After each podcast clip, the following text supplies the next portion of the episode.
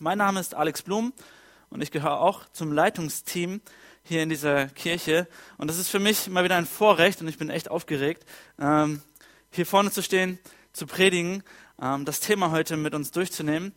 Und ich bin, ich bin wirklich gespannt, denn das Thema, was wir heute haben, lautet Sola Fide, allein durch Glauben. Letzten Sonntag hat Matthias gepredigt äh, über das Thema allein durch Christus und allein durch Gnade. Und Luther hat fünf solcher allein durch Thesen oder allein Thesen aufgestellt und gesagt, so funktioniert christlicher Glaube. So hat das zu sein, so habe ich das aus der Bibel erkannt. Und ein Punkt war allein durch Glaube. In der Vorbereitung habe ich so gedacht, okay, allein durch Glaube packst du halt alle Glaubensverse aus, die du kennst, so äh, Glaube kommt durch die Predigt und die Predigt aus der Schrift und so weiter. Das soll uns inspirieren und ähm, der Glaube ist ein Hoffen auf das, was wir nicht sehen, aber ein, ein, ein festes Erwarten dessen, was kommt und so weiter. Aber dann habe ich mich ein bisschen mehr damit befasst, was Luther eigentlich damit meint und was vielleicht noch dazugehört zu diesem Satz allein durch Glaube, denn da gehört noch ein Nebensatz dazu oder eine Ergänzung. Und ich hoffe, ich schocke euch jetzt nicht damit, aber Luther sagt, allein durch Glaube sind wir gerechtfertigt. Dementsprechend geht es heute in dieser Predigt gar nicht so sehr, so sehr um Glaube oder, oder wie glaube ich richtig oder wie kann ich meinen Glauben aktivieren, sondern um diese Rechtfertigung, dieses, was, was meint Luther mit dem gerechtfertigt sein? Nun, wir wissen, das Mittelalter ähm, war eine schreckliche Zeit, Manchmal wird das so romantisiert mit Ritter und Burgen und Prinzessinnen und so.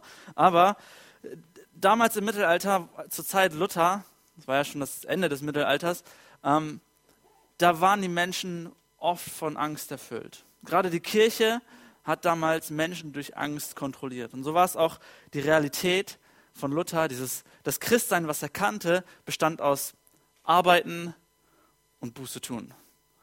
Du warst Christ, du hast deinen Job erledigt und wenn du was falsch gemacht hast, dann hast du Buße getan. Heute sagen wir dazu Umkehr. Also da, wo du einen Fehler gemacht hast, da bist du davon umgekehrt, hast dich bei Gott entschuldigt. Und die Angst, die dann immer dabei bestand, war dieses Nichtwissen, reicht es aus? Das, was ich so leiste, reicht es aus? Da, wo ich Buße tue, habe ich auch alle meine Fehler und alle meine Sünden bekannt, reicht es aus vor Gott? Komme ich damit zurecht? Dieser Gott wird er mich annehmen.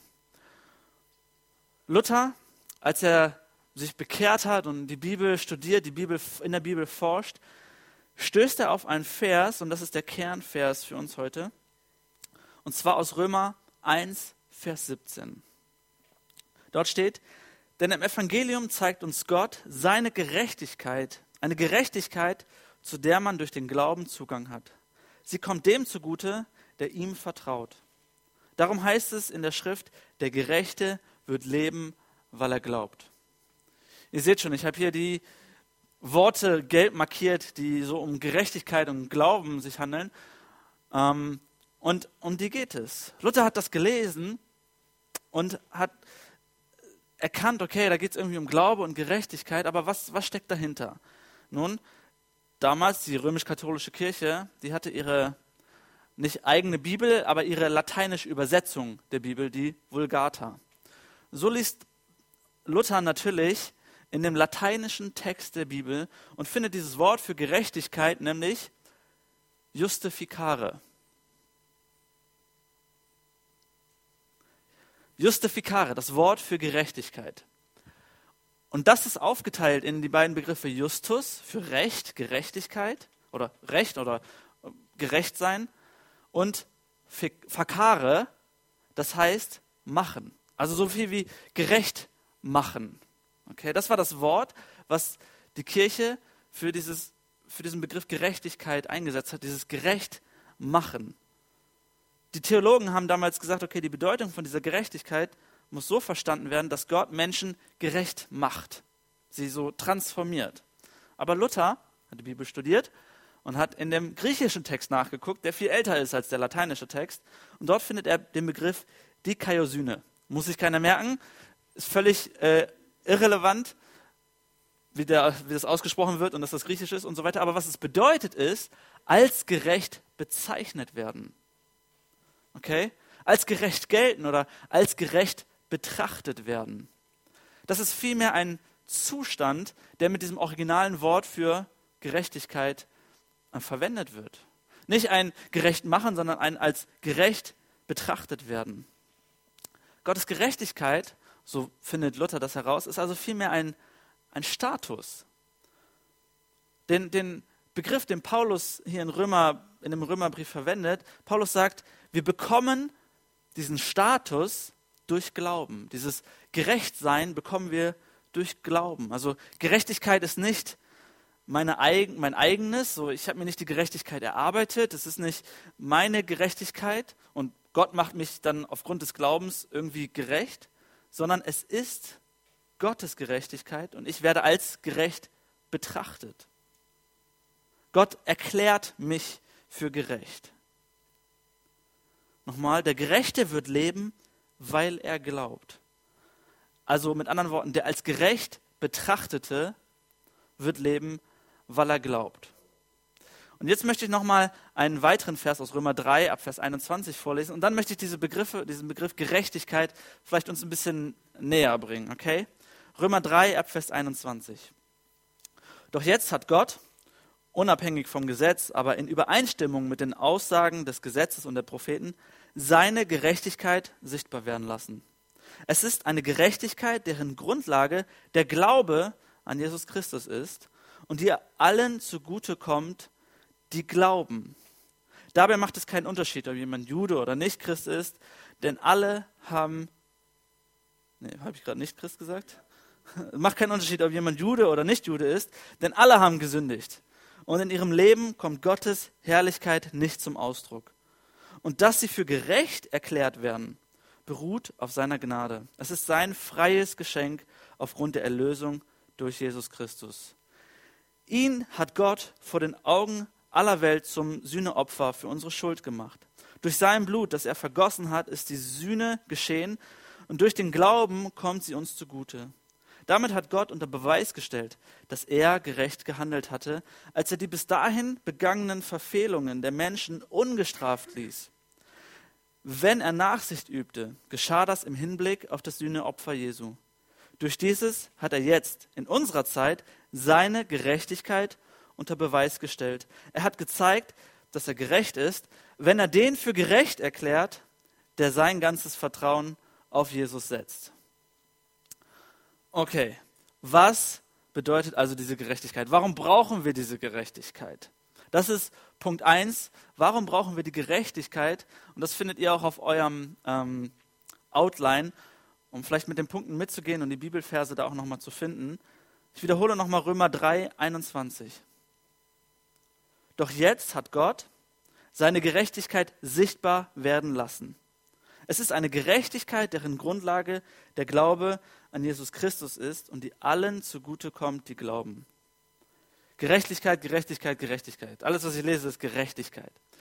Ich glaube aber, dieser Begriff passt ins, heute, ins heutige gar nicht so richtig. Klar, ich habe erklärt, Justifikare und die, die Kaiosyne gerecht, als gerecht gelten, aber ich glaube, der Begriff, den, den Paulus hier gebraucht, ist vielmehr sowas wie ein Qualifikationsnachweis, ein Türöffner, etwas, was man vorweist, um Türen zu öffnen, wie so ein, wie so ein Arbeitszeugnis. Man bewirbt sich irgendwo und sagt, hier hat sich stets bemüht ähm, und deswegen bin ich qualifiziert für diesen Job und das sind meine Leistungen, das ist das, was ich getan habe.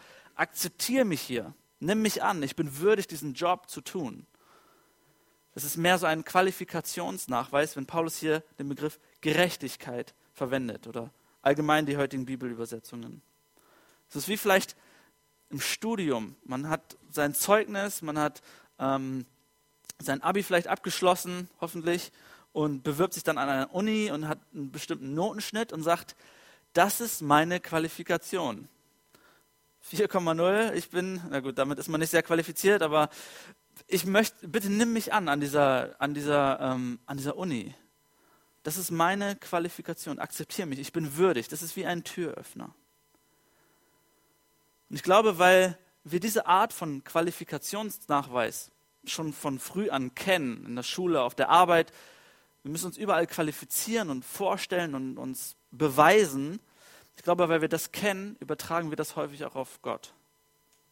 Wir denken, wir müssten uns Gott gegenüber qualifizieren, wir müssen uns Gott gegenüber als gerecht präsentieren, unsere Gerechtigkeit irgendwie darstellen.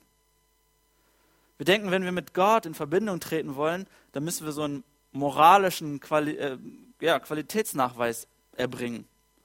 Sondern ich habe das gut getan und deswegen komme ich hin in den Himmel. Ich, ich mache das richtig und deswegen werde ich jetzt hoffentlich erleuchtet von Gott oder trete in Verbindung mit diesem Gott. Und wir verbinden diese Dinge häufig mit Gott. Aber in Römer 3, 21 steht, doch jetzt hat Gott seine Gerechtigkeit sichtbar werden lassen. Paulus sagt dir klar, hey, das ist Gottes Gerechtigkeit, nicht deine Gerechtigkeit. Es ist, es ist seine Gerechtigkeit. Das ist nicht irgendein tolles Zeugnis oder ein toller, toller Arbeitsnachweis. Es ist auch nicht irgendwas richtig Gutes, sondern es ist göttliche Gerechtigkeit, seine Gerechtigkeit. Es ist eine Gerechtigkeit, deren Grundlage der Glaube an Jesus Christus ist und die allen zugute kommt, die glauben. Wir bitten also nicht um diesen Qualifikationsnachweis, sagt Paulus hier, sondern dieser Qualifikationsnachweis, diese Gerechtigkeit kommt uns zugute.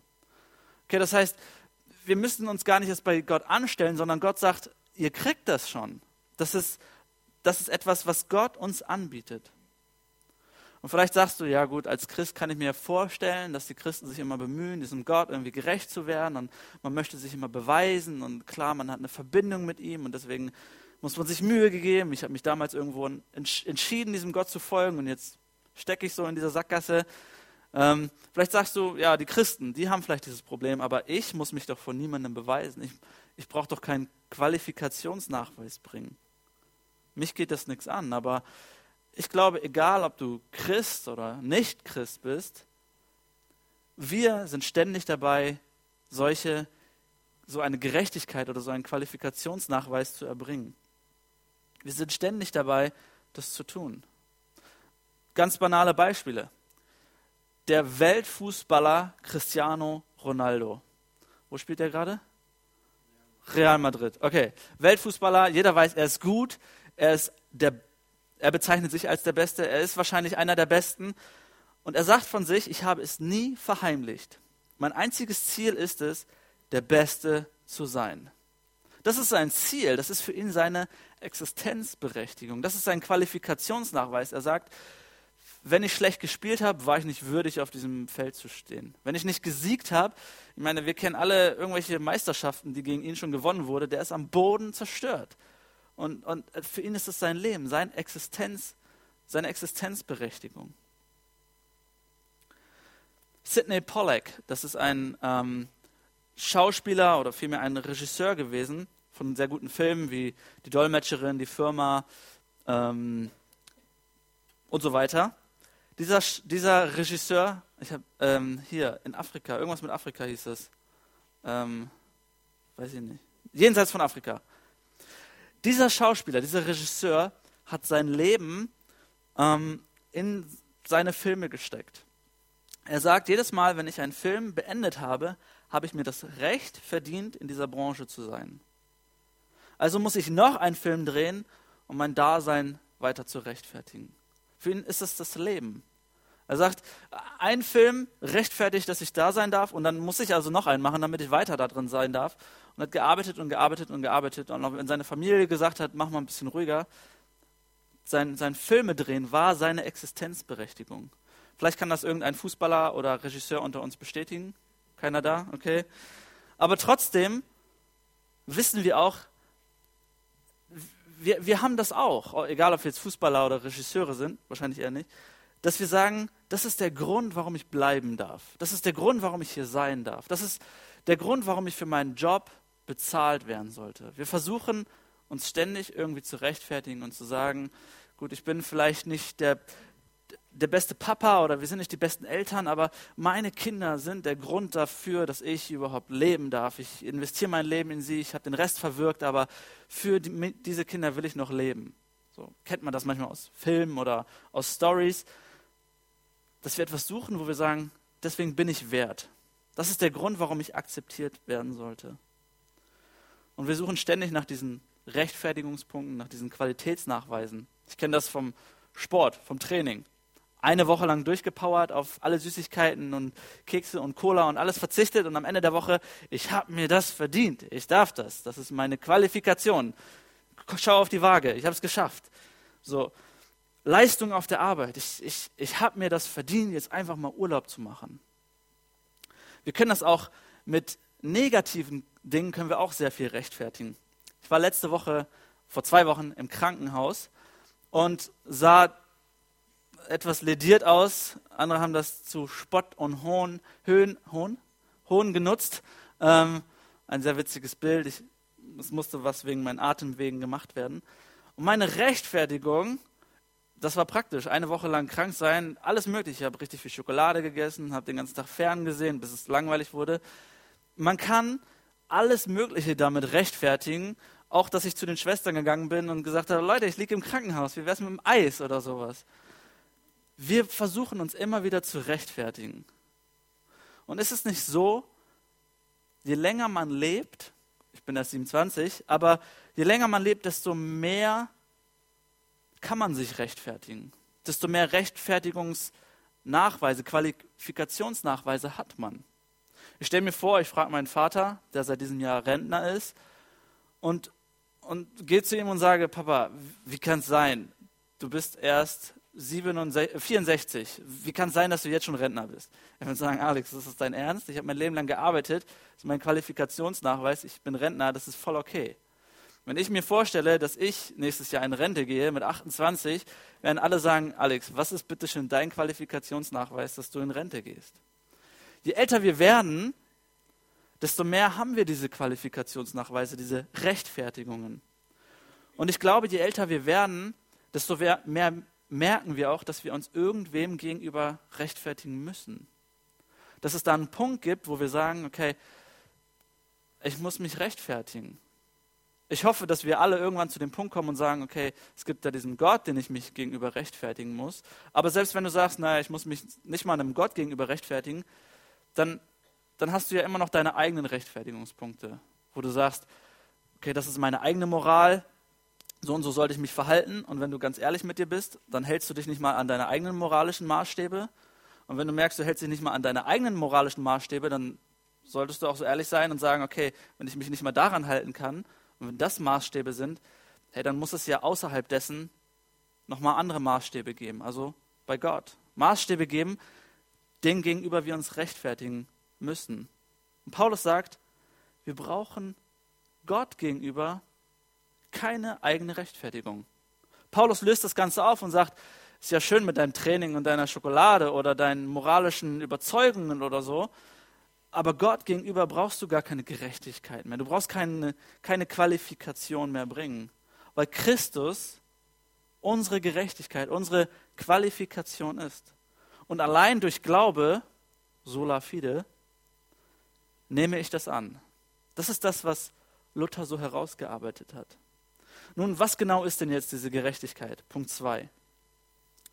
Ich will nochmal auf Römer 3, Vers 24 eingehen. Dort heißt es, und dass sie für gerecht erklärt werden, beruht auf seiner Gnade. Es ist sein freies Geschenk aufgrund der Erlösung durch Jesus Christus.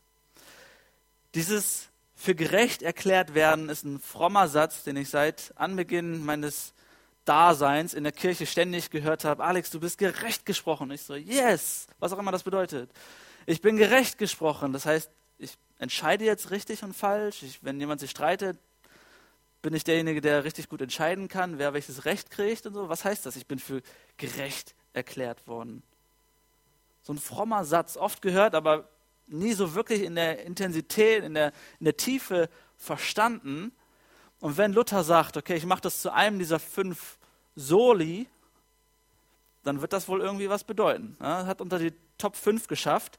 Luther macht es zum Zentrum seiner, seiner Reformation, zum Zentrum und sagt, das ist wichtig, aus Glaube gerechtfertigt. Und ich glaube, wenn wir nicht verstehen, was diese Gerechtigkeit, diese Rechtfertigung bedeutet, dann ist es wie wenn wir zu einem super coolen Bankettessen eingeladen sind. Wir sind schick gekleidet. Wir denken, wow, es gibt richtig gutes Essen, alles toll, super dekoriert, Stimmung passt, äh, Musik ist toll. Du bist da mit, mit guten Freunden zusammen und der Tisch fehlt. So, du denkst, was ist das denn für ein Bankett? Wenn wir nicht verstehen, was Luther mit dieser Gerechtigkeit meint, was Paulus mit Gerechtigkeit meint, was Gott uns mit dieser Gerechtigkeit sagen möchte, dann, dann verpassen wir die Hälfte. Ich glaube, Gottes Gerechtigkeit ist mehr als Vergebung. Und Gottes Gerechtigkeit ist weit davon entfernt, uns zu einer moralischen Person zu machen. Das ist etwas, was ich uns heute mitgeben möchte und sagen möchte, es ist wichtig, dass wir verstehen, wenn wir für gerecht erklärt werden, dann ist es mehr als nur Vergebung. Wenn wir für gerecht erklärt werden, dann ist es mehr als nur, oh, jetzt bin ich ein guter Mensch und jetzt mache ich Dinge einfach besser. Ganz ehrlich, meistens, wenn, wenn es hieß, oh Alex, du bist für gerecht gesprochen worden, du bist für gerecht erklärt, dann dachte ich, yes, mir ist vergeben.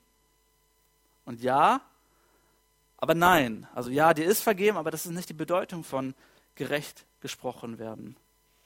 Ver Vergebung bedeutet, Alex, du darfst gehen. Alex, dir ist vergeben und dich wird keiner dafür belangen. Das ist wie wenn man im Knast steckt und das heißt, hey, dir ist vergeben oder deine Schuld ist bezahlt, du darfst gehen. Du musst keine Angst haben, dass jemand eins über die Rübe haut, dass du nochmal hier irgendwie angeklagt wird, du bist freigesprochen, du darfst gehen. Gerechtsprechung bedeutet, du darfst kommen. Du bist in alle Rechte und Privilegien eingeweiht, du kriegst eine Ehrenmedaille, du kriegst einen Titel, du, du darfst kommen. Ich stelle mir das vor wie so ein, so ein Ritter der, oder wie einer, der zum Ritter geschlagen wird. Du, du bekommst alle Ehren, du bist für gerecht erklärt, du bist ein gerechter Ritter. Ehre und Privilegien. Vergebung ist das eine. Und Vergebung ist wichtig. Aber Vergebung ist nicht das, was mit Gerechtigkeit hier gemeint ist. Ich finde, Vergebung hat manchmal so einen negativen Beigeschmack. Denn Vergebung geschieht nur da, wo vorher irgendwas schiefgegangen ist, oder? Wo vorher Unvergebenheit war, wo Sünde war, wo Fehler waren. Vergebung ist immer in Bezug auf etwas Negatives, was vorher geschehen ist. Und Gerechtsprechung ist so eine Einladung, so ein Du bist dabei. Die Offenbarung, also das letzte Buch im Neuen Testament, spricht an einer Stelle von Jesus Christus, der vor aller Welt, vor den Fundamenten dieser, Welt geopfert wurde die Offenbarung erklärt das und sagt, Leute, da war so ein, so ein kosmischer Kampf, dieser, dieser Gott, dieser Jesus Christus, der ist vor, den, vor, vor, dem, vor der Welt geopfert worden und hat durch diese Art kosmischen Kampf einen Sieg errungen. Hat den, den Kampf gekämpft und hat gewonnen und als Zeichen dessen ist die Kreuzigung auf dieser Erde stattgefunden. Die, die Offenbarung verknüpft das so und sagt, das war kosmisch, das war nicht einfach nur, da ist ein Mensch auf der Erde gestorben, sondern das war etwas, was in, in höheren Sphären, in, in der geistlichen Welt oder wie auch immer du das nennen magst, geschehen ist. Und, und das Kreuz ist das Zeichen dafür. Und Jesus Christus hat in diesem Moment unseren Feind, den Tod, hat das Böse, hat Sünde besiegt. Die Offenbarung spricht davon, dass das Lamm geschlachtet wurde. Wieder so ein frommer Begriff, aber etwas total Unschuldiges, geschlachtet wurde und dass Jesus dadurch eine Qualifikation erworben hat. Dass Jesus qualifiziert ist, dass er den Maßstäben entspricht. Also Jesus hat einen Sieg errungen, er hat die Ehrenmedaille bekommen in diesem kosmischen Kampf. Und dann kommt 2. Korinther 5, Vers 21 und erklärt das so ein bisschen. Dort heißt es, den, der ohne jede Sünde war, hat Gott für uns zur Sünde gemacht, damit wir durch die Verbindung mit ihm die Gerechtigkeit bekommen, mit der wir vor Gott bestehen können. Das heißt, am Kreuz wurde Jesus so behandelt, als ob er all das getan hätte, was wir getan haben, damit wir so behandelt werden, als hätten wir das getan, was Jesus für uns getan hat. Das ist die Gerechtigkeit, von der die Bibel spricht. Das ist die Qualifikation, die, die Paulus hier sagt. Wir werden so behandelt, wie Jesus behandelt wurde, als gerecht erklärt, qualifiziert. Und Jesus wurde so behandelt, als hätte er das getan, was wir getan haben. Ich glaube, da wird deutlich, dass Gerechtigkeit, diese Qualifikation mehr als nur Vergebung ist, sondern es ist ein Status, es ist ein, ein, ein Gerechtsein, es ist auch weit entfernt von moralisch Gutsein. Mein Kernstatement für uns heute, was ich euch mitgeben möchte, ist, Gottes Gerechtigkeit ist seine, sein Qualifikationsnachweis für uns. Das ist die Bedeutung von Gerechtigkeit. Okay? Es ist Gottes Qualifikationsnachweis für uns. Das ist Gerechtigkeit. Nun, wie bekomme ich diese Gerechtigkeit? Punkt 3. Wie bekommen wir diese Gerechtigkeit, diesen Qualifikationsnachweis? Nochmal, wenn wir nicht wissen, was das bedeutet, hey, dann ist das wie so ein, wie so ein fehlender Tisch auf dem Bankett. Das ist wie ein, wie ein Auto ohne Motor. Das, macht, das Christsein, dem fehlt da irgendwie was.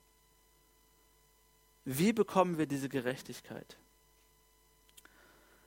Wir kennen viele Christen oder ich muss bekennen, manchmal bin ich auch oder häufig bin ich auch so gewesen, dass ich wusste, okay, wenn ich mich bekehre, wenn ich, ähm, wenn ich irgendwas Falsches getan habe, Sünde in meinem Leben ist, dann gehe ich zu diesem Gott und dieser Gott wird mir vergeben, weil Jesus Christus am Kreuz gestorben ist.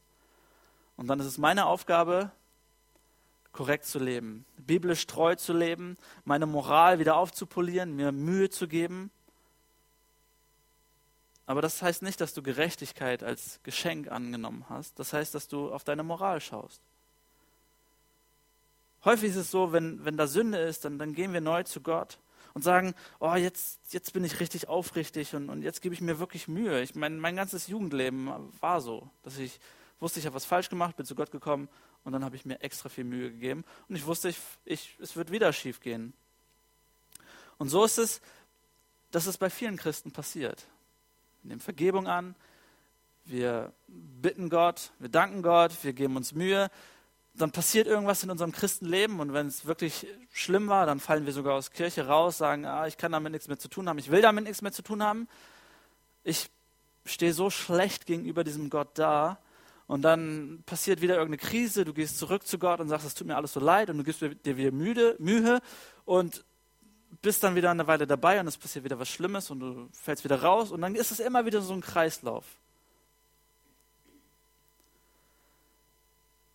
Das ist gut, wenn wir uns, wenn wir Vergebung annehmen, aber das ist nicht richtiges Christsein. Das ist so ein, so ein immer wieder die ganze Moralspirale, immer wieder dieser Kreislauf.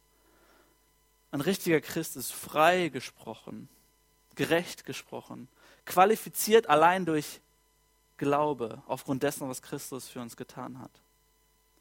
Gottes Gerechtigkeit ist sein Qualifikationsnachweis für uns. Ich möchte dich heute einladen, schau mal nicht auf deine Sünde. Jetzt bitte nachher keine Mails oder Anrufe von wegen, Alex hat gesagt, Sünde ist nicht wichtig und so. Wir müssen nicht auf unsere Sünde schauen. Wenn du Sünde in deinem Leben hast, bekenne sie. Gott wird dir vergeben. Und dann kehr um, tu das nicht wieder, so sagt die Bibel. Wenn Sünde da ist, tu das. Aber ich möchte dich heute einladen, schau mal nicht auf deine Sünde. Schau mal nicht auf das, was du immer so im Hinterkopf hast und weißt, ach, ich mache das immer falsch. Dass du nicht immer wieder in dieses abdriftest, in dieses, ich muss moralisch korrekt sein, ich muss darauf achten, mir, ich muss das bereuen, es tut mir leid, ich kehre um und so weiter. Das bringt uns irgendwie nicht weiter.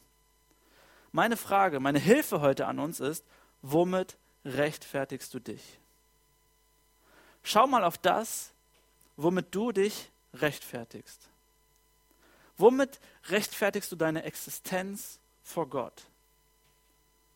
Was ist deine Rechtsprechung? Was ist dein, deine Qualifikation, dein Qualifikationsmerkmal vor Gott?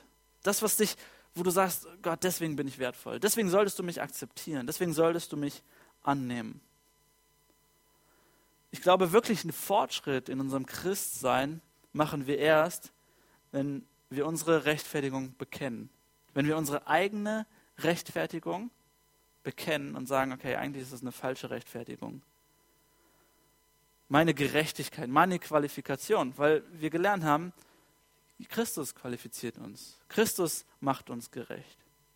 Ich habe eine Story, wir, wir kennen diese Person vielleicht, Adolf Merkle. hat sich vor einigen Jahren umgebracht. Er war ein Milliardär, ein, ein Unternehmensgründer. Er, er, war reich, er war ähm, bekannt, er hat Selbstmord begangen und seine Familie hat daraufhin gesagt, Adolf Merkel hat für seine Familie und seine Firmen gelebt und gearbeitet. Nach einer Finanzkrise, nach Aktienspekulationen, die in die Hose gegangen, sind, hat er sich das Leben genommen. Dieser Milliardär hatte sein, sein Geld und seine Finanzen, das war seine Existenz, das war sein Alles.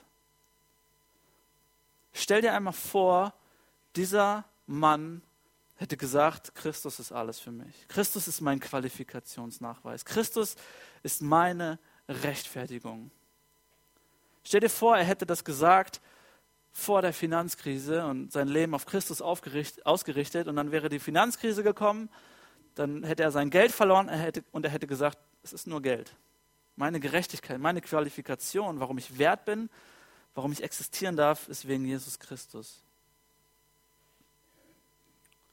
Wenn ich mir die Fragen stelle, womit rechtfertigst du dich, und dann auch meine Rechtfertigung bekenne, dann muss ich sagen, war das häufig bei mir so, dass ich gesagt habe, okay, da ist Sünde in meinem Leben und ja, ich weiß, es wird sich alles wiederholen. So, so viel habe ich schon begriffen. Ich bin nicht besonders gut und ich werde immer wieder Dinge falsch machen. Aber meine Anstrengung, Gott, die wirst du doch wohl sehen, oder? Gott, das wirst du doch wohl annehmen, das wirst du doch wohl akzeptieren. Das war für mich meine Rechtfertigung, warum ich sagte, eigentlich, müsst, eigentlich kann ich vor diesem Gott bestehen, wenn ich mich nur genug anstrenge. Gottes Gerechtigkeit ist viel mehr als Vergebung. Und sie ist weit davon entfernt, uns zu einer moralischen Person zu machen. Gottes Gerechtigkeit ist sein Qualifikationsnachweis für uns.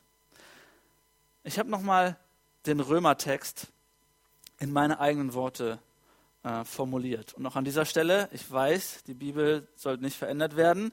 Ich akzeptiere keine Mails. Ähm, ich habe das einfach in meine Worte gefasst, um zu sagen, ich akzeptiere auch keine SMS oder Anrufe, ähm, um zu sagen, Leute, das ist die heutige Sprache. Wenn wir von Gerechtigkeit und Gerechtigkeit und Gerechtigkeit lesen, lass uns das doch mal in andere Worte formulieren, um das besser zu verstehen, um das auf unser Heute zu übertragen. Und du darfst diesen Text mitlesen in dem Wissen, dass die Bibel ewig gültig ist und Alex wenig Autorität hat. Ich versuche es nur in meinen Worten. Ab Römer 3, entsprechend ab Vers 21. Doch jetzt hat Gott seinen Qualifikationsnachweis sichtbar werden lassen. Es ist ein Qualifikationsnachweis, dessen Grundlage der Glaube an Jesus Christus ist und der allen zugute kommt, die glauben. Dabei macht es keinen Unterschied, ob jemand Christ oder nicht Christ ist, denn alle haben gesündigt und in ihrem Leben kommt Gottes Herrlichkeit nicht mehr zum Ausdruck. Und dass sie für qualifiziert erklärt werden, beruht auf seiner Gnade. Es ist sein freies Geschenk aufgrund der Erlösung durch Jesus Christus. Ihn hat Gott vor den Augen aller Welt zur Bezahlung für unsere Schuld gemacht. Durch sein Blut, das er vergossen hat, ist die Bezahlung geschehen und durch den Glauben, sola fide, kommt sie uns zugute. Durch dieses Opfer hat er jetzt in unserer Zeit seinen Qualifikationsnachweis unter Beweis gestellt. Er hat gezeigt, dass er richtig handelte, wenn er den für qualifiziert erklärt, der sein ganzes Vertrauen auf Jesus setzt. Wir bekommen diese Gerechtigkeit, die wir brauchen und nach, dem, nach der wir alle suchen. Wir bekommen sie geschenkt. Und in Einklang mit Luther und mit dem Römerbrief können wir sagen, ja, allein durch Glaube sind wir für gerecht erklärt. Allein durch Glaube sind wir qualifiziert vor Gott. Ich möchte mit uns beten.